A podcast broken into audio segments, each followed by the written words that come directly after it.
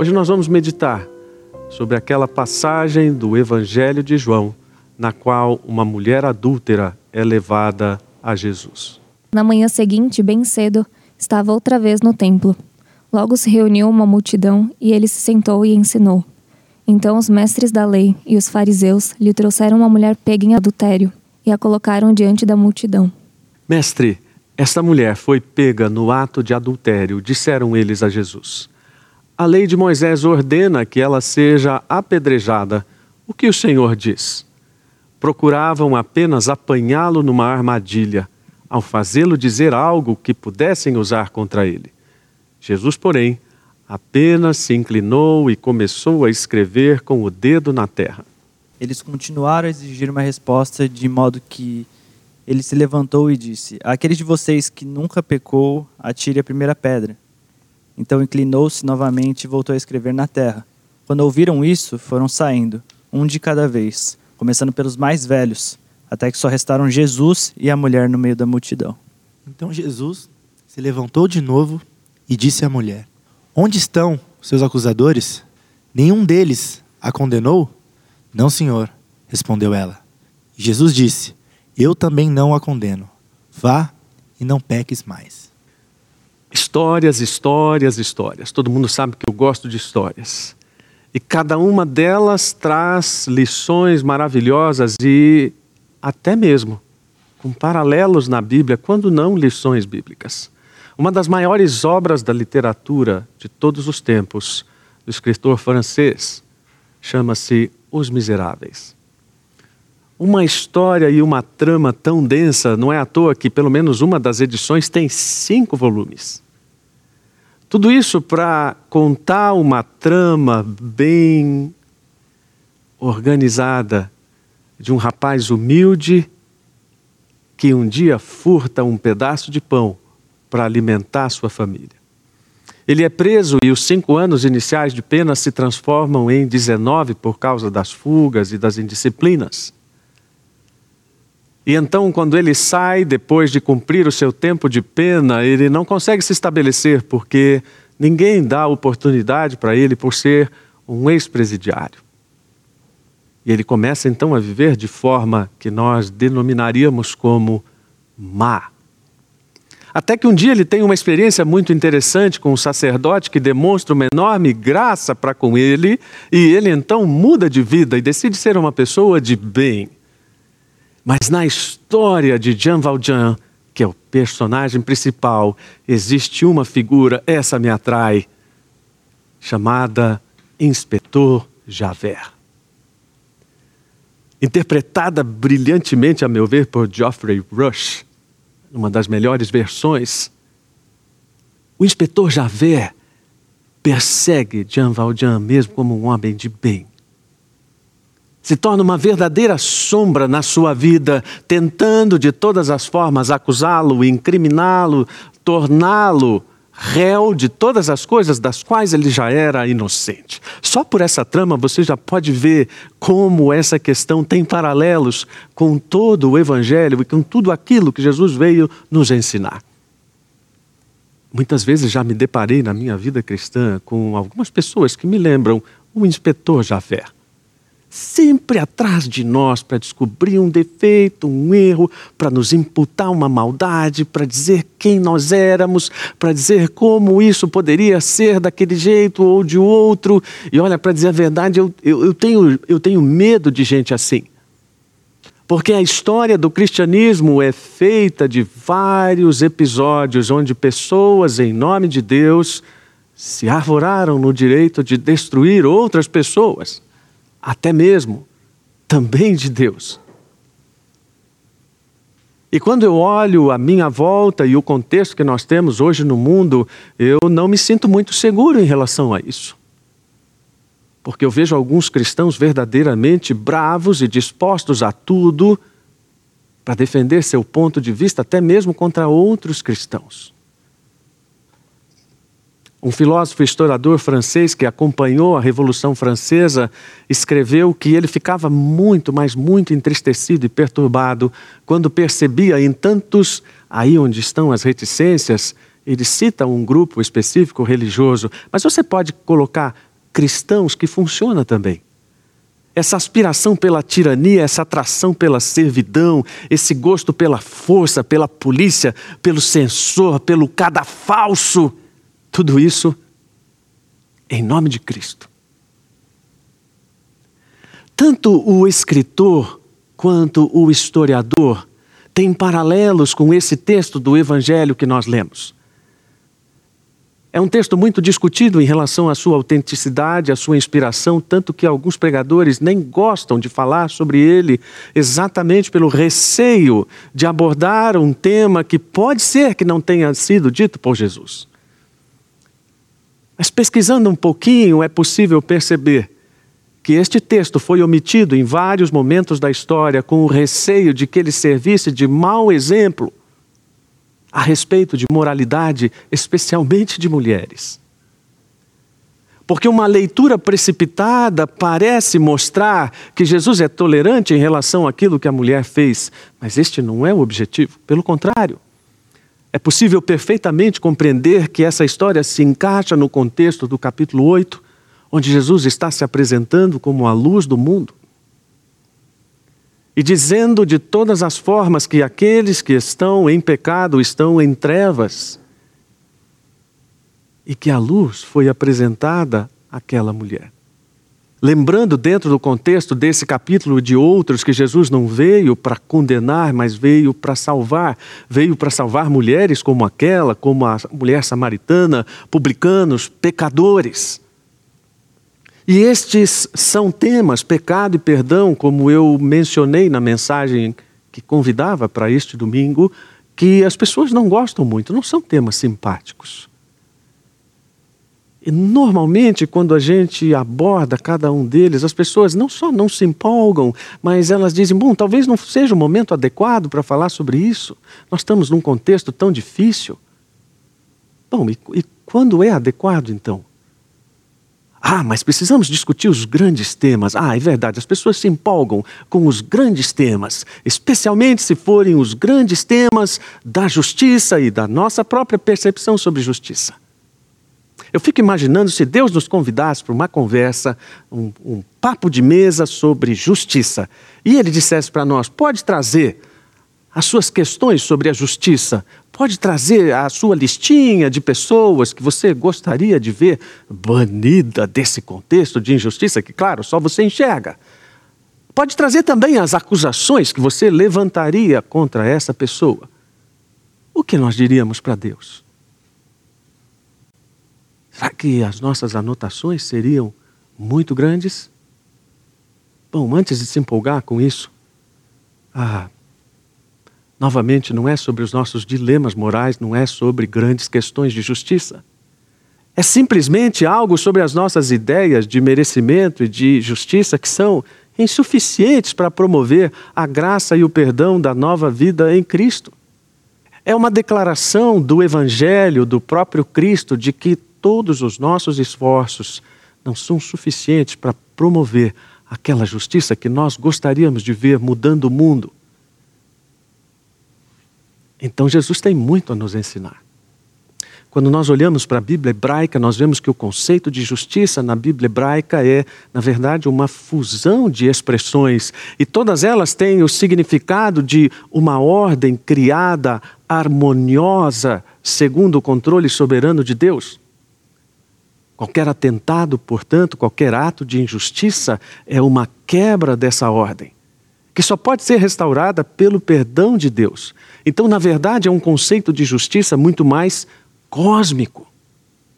E por essa percepção, só mesmo Deus pode restaurar os danos causados ao cosmo. É por isso que essa ideia expressa na Bíblia hebraica é de uma justiça salvífica, que restaura a justiça original e que é muito diferente daquilo que nós hoje entendemos como justiça. Nos bancos das escolas de direito, o conceito mais difundido é: justiça é dar a cada um o que lhe é devido. Mas o que é devido a cada um? As autoridades religiosas judaicas estavam convencidas de que o que era devido a Jesus era a prisão e a morte. E o capítulo 8 começa exatamente nos ecos dos acontecimentos narrados no, no, capítulo 7, no dia anterior, onde os soldados tinham tentado prender Jesus, mas ninguém quis pôr a mão nele. E quando eles voltaram para as autoridades religiosas, elas ficaram furiosas com aqueles soldados e perguntaram: Mas por que vocês não os prenderam? E os soldados disseram: Nunca ouvimos alguém falar como ele. E é então nesse ambiente tenso em que certamente algumas pessoas elaboram um plano infalível. Precisamos fazer uma ou criar uma situação na qual Jesus seja enredado, uma cilada, uma armadilha. Eu tenho certeza que logo alguns se voluntariaram e, aproveitando da situação de uma mulher que havia cometido pecado, então foram até Jesus para testá-lo, mas para, na verdade, enredá-lo numa questão aparentemente prosaica. E, e, eu digo prosaica pelo seguinte: quando olhamos para o contexto histórico daquela situação, nós vemos que há dois componentes muito fortes. Primeiro, havia uma festa acontecendo em Jerusalém, portanto, uma população enorme você pode imaginar a quantidade de delitos, situações furtivas, coisas escondidas que eram realizadas naquele contexto de tanta gente aglomerando-se pelas ruas estreitas daquela cidade. E dizem os historiadores que as situações de adultério, de traições conjugais, de todo tipo de uh, relacionamento sexual eram comuns. Então, não estamos falando de alguma coisa que de repente toma uma dimensão enorme. Não, eram coisas que aconteciam corriqueiramente. A prova disso é que os próprios sacerdotes já haviam abolido a prática estabelecida pela própria lei de Deus para saber se uma mulher estava sendo infiel.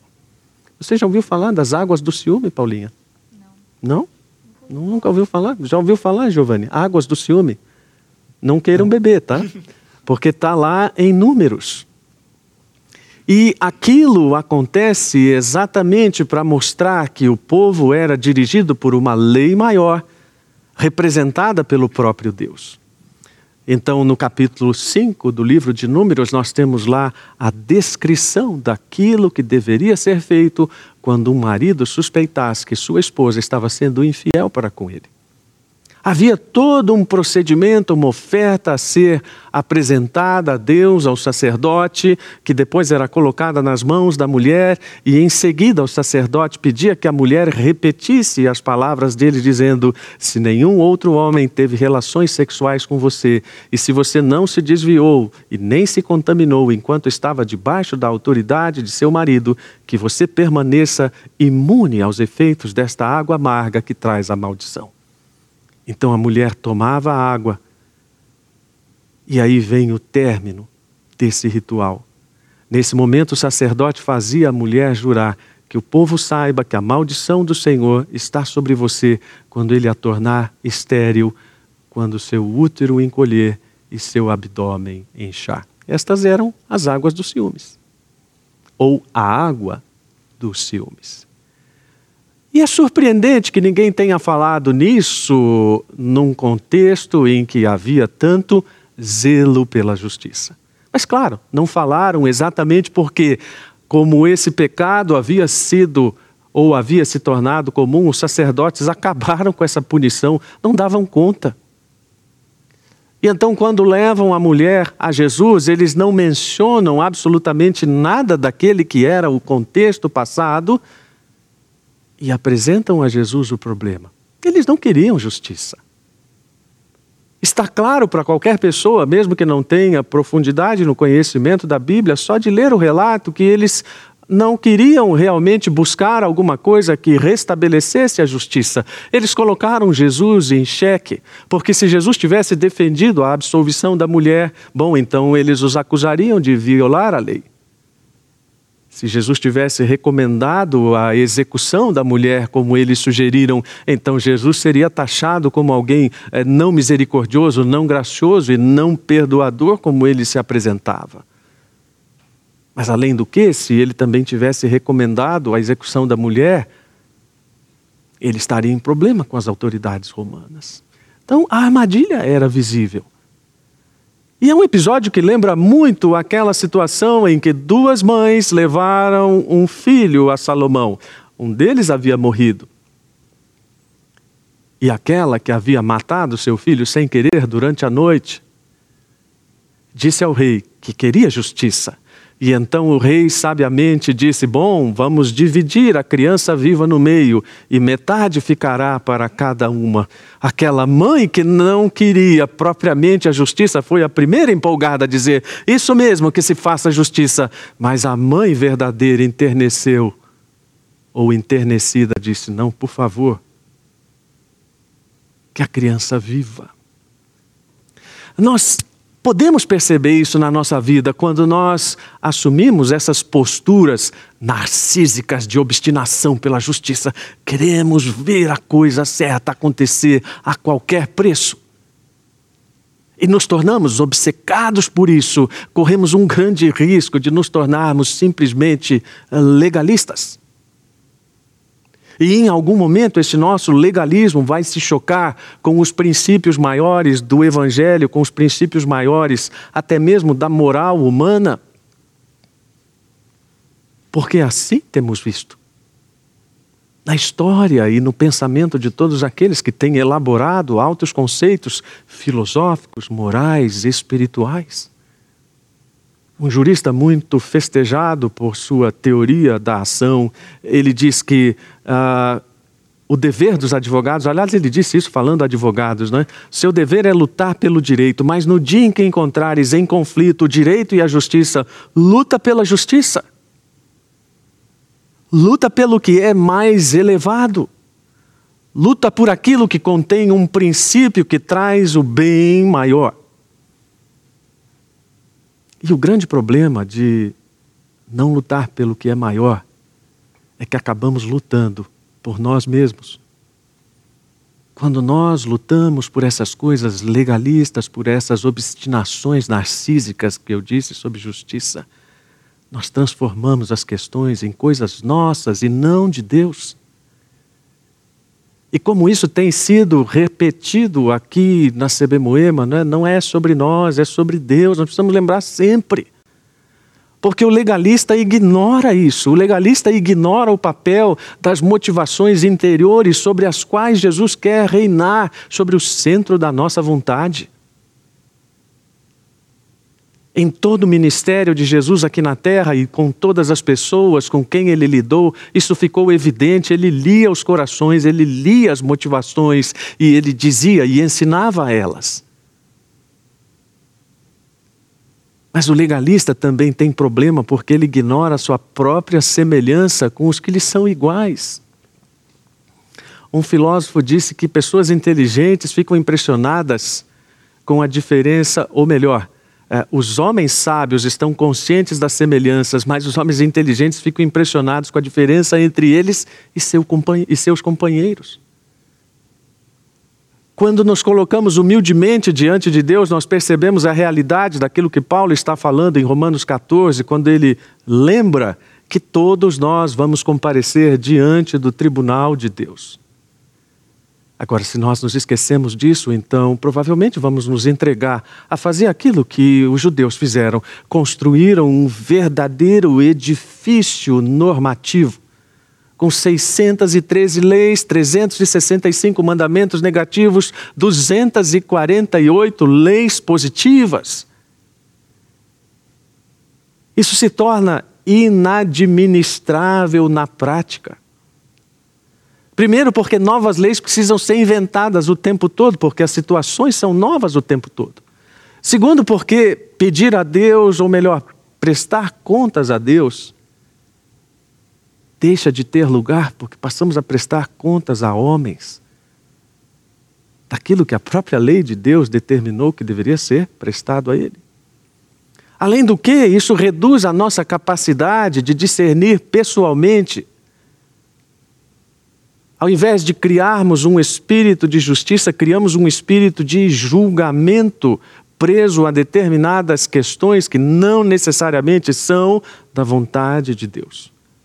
Nós também ficamos expostos a confundir nossas preferências pessoais com a lei divina. E quanta confusão já aconteceu também na história do cristianismo por causa disso.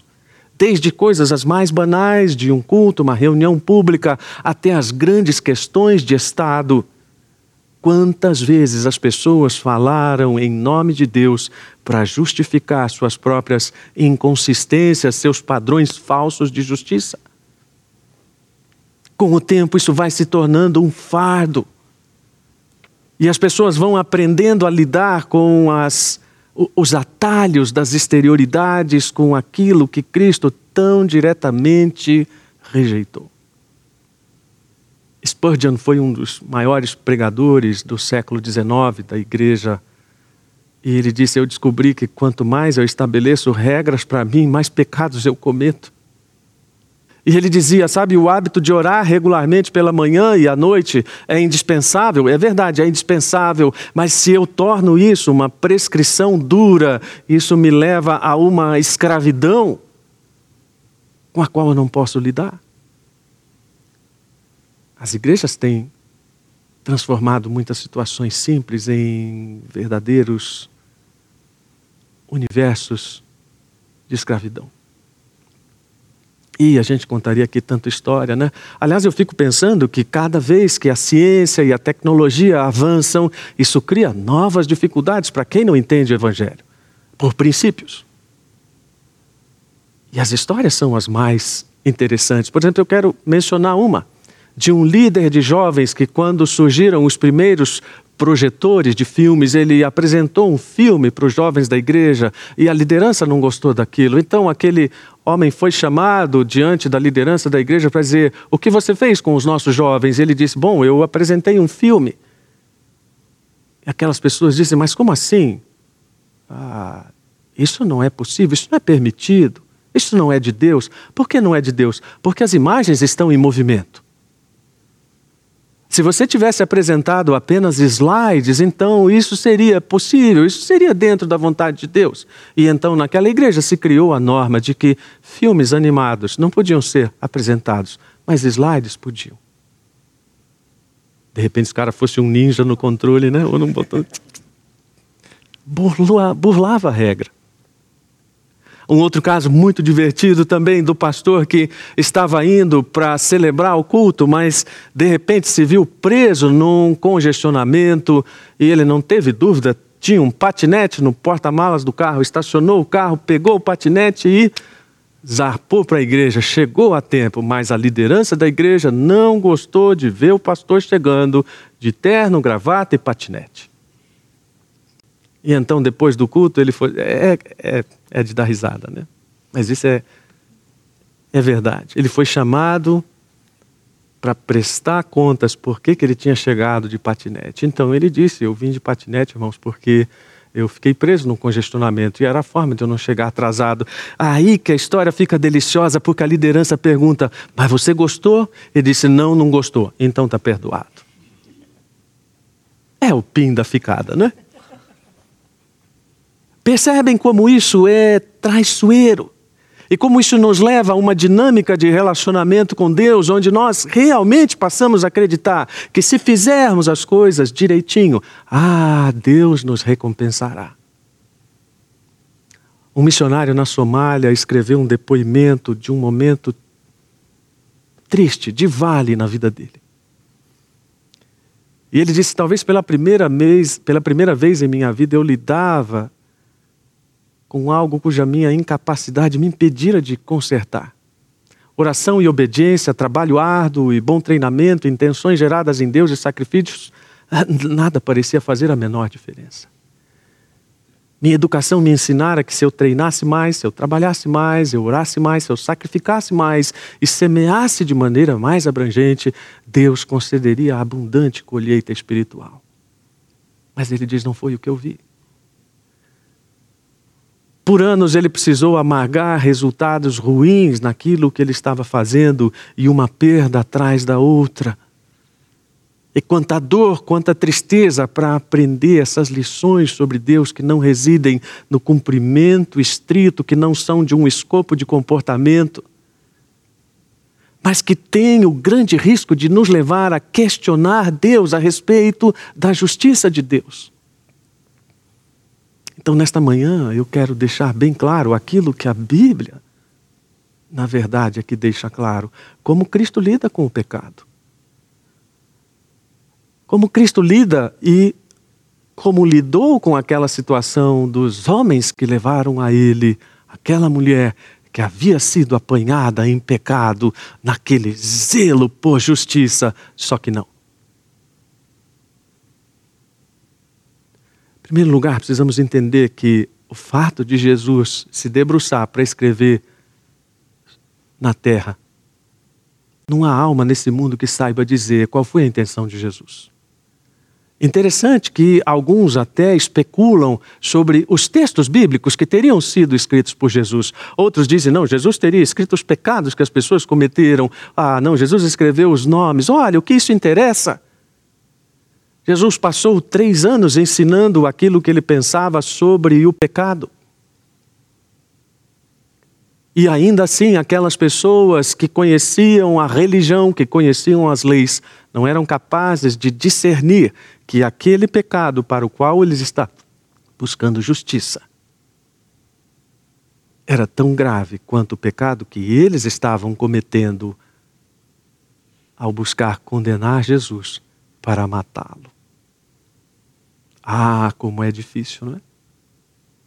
Como é difícil nós estabelecermos esse equilíbrio entre o que é o pecado nosso e o pecado do outro.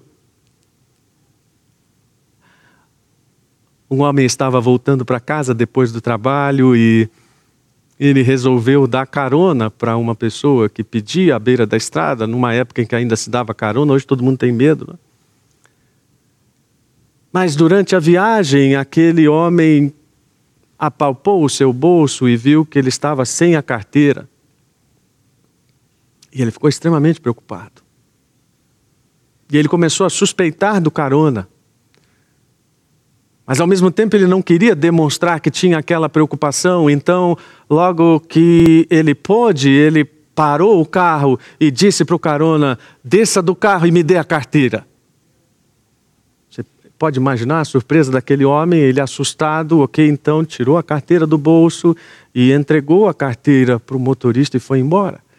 Quando aquele homem chegou em casa, a esposa dele disse: ah, Você está sabendo que você esqueceu sua carteira, né? Que você não levou sua carteira hoje. Percebe como uma situação tão simples reflete a nossa dificuldade para lidar com o que é falta nossa e falta do outro, o que é pecado nosso e o pecado do outro, como enxergamos um e como enxergamos outro, naquilo que Jesus estabeleceu tão bem, não é? Você quer tirar o cisco do olho do teu irmão, mas não quer tirar a trave que está no seu próprio olho. Jesus ensinou de tantas formas que pecado é qualquer falta de conformidade ativa ou passiva com a lei moral de Deus. Isso pode ser uma questão de ato, de pensamento ou de disposição. É tudo aquilo que nos coloca em descompasso em relação a Deus. No contexto da igreja, pecado para nós é impureza sexual, alguma coisa que vem à tona, que traz alguma questão mais séria. Mas eh, nós esquecemos que há uma série de pecados ocultos e tão reprováveis, mas que em geral nunca são vistos, nunca são condenados. O princípio é simples.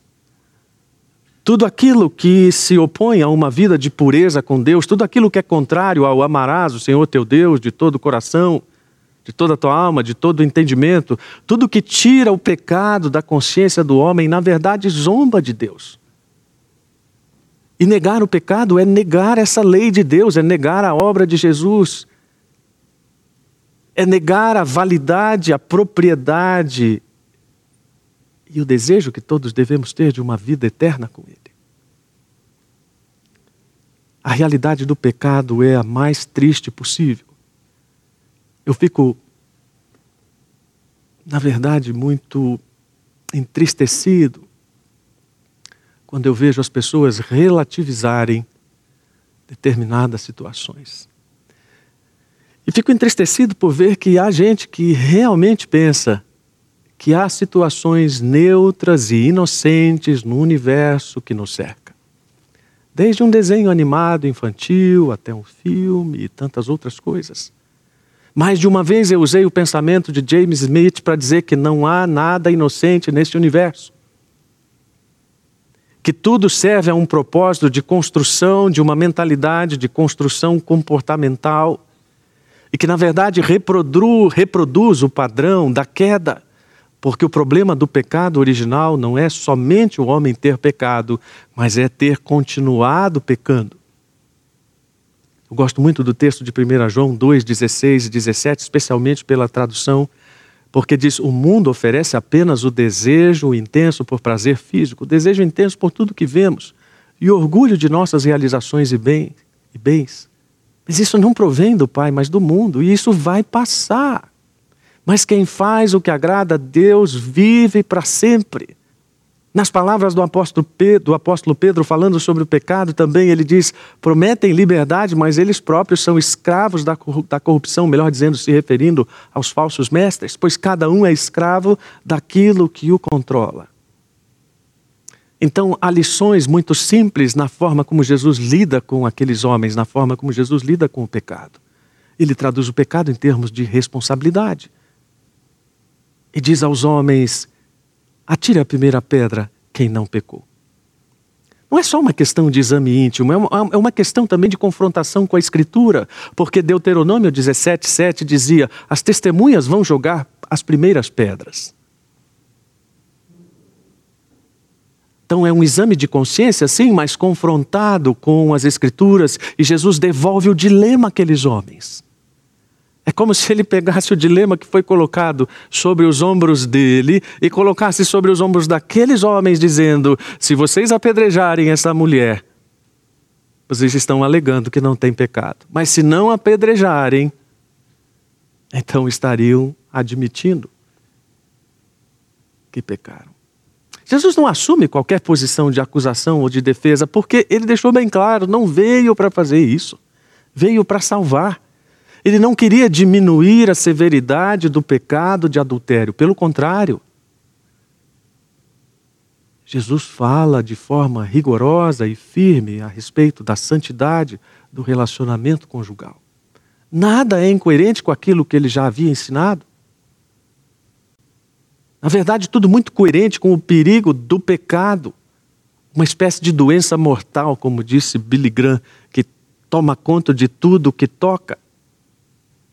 E no pensamento de um outro escritor, a frase que já foi até dita aqui pelo pastor Felipe, com palavras diferentes, não importa a nossa desculpa, o pecado sempre promete o que não pode cumprir e entrega menos do que prometeu. Enquanto a justiça divina paga dividendos eternos. Então Jesus está ensinando para eles o único antídoto para isso é a graça. Ou seja, uma justiça que nenhum de nós pode alcançar. Uma justiça que é declarada por Deus, que tem uma linguagem jurídica, contábil, Especialmente nas palavras de Paulo aos Romanos, ele rasga o título da dívida, ele acredita na nossa conta essa justiça, como disse Paulo lá falando de Abraão, não é? Abraão creu em Deus e assim foi considerado justo. A ideia aí foi creditado na conta de Abraão. E este episódio termina mostrando a forma como Jesus se relaciona com o pecador, como ele trata o pecador. Eu acho muito interessante que Jesus se dirige à mulher não para interrogá-la, não para repreendê-la, não para dar uma lição absolutamente longa e uma aula sobre a importância do matrimônio ou da moralidade. Mas o gesto dele apela certamente à consciência da mulher. E ele pergunta: onde estão aqueles homens? E ela certamente diz: Mon, não estão mais aqui, estão só ela, Jesus, cercados pela multidão. É claro que Jesus espera arrependimento. Não há nenhuma tolerância em relação a isso. Quando nós falamos sobre graça, sobre amor de Deus, não estamos desprezando a justiça, pelo contrário. Estamos mostrando que isso é, na verdade, o grande escopo da justiça de Deus. Ele espera que nós nos arrependamos para isso. Uma professora de escola bíblica dominical eh, disse ingenuamente às crianças, fez uma pergunta às crianças, né? O que é preciso para experimentar o perdão de Deus? Claro que ela queria que a resposta fosse arrependimento, mas então o menininho diz: pecar.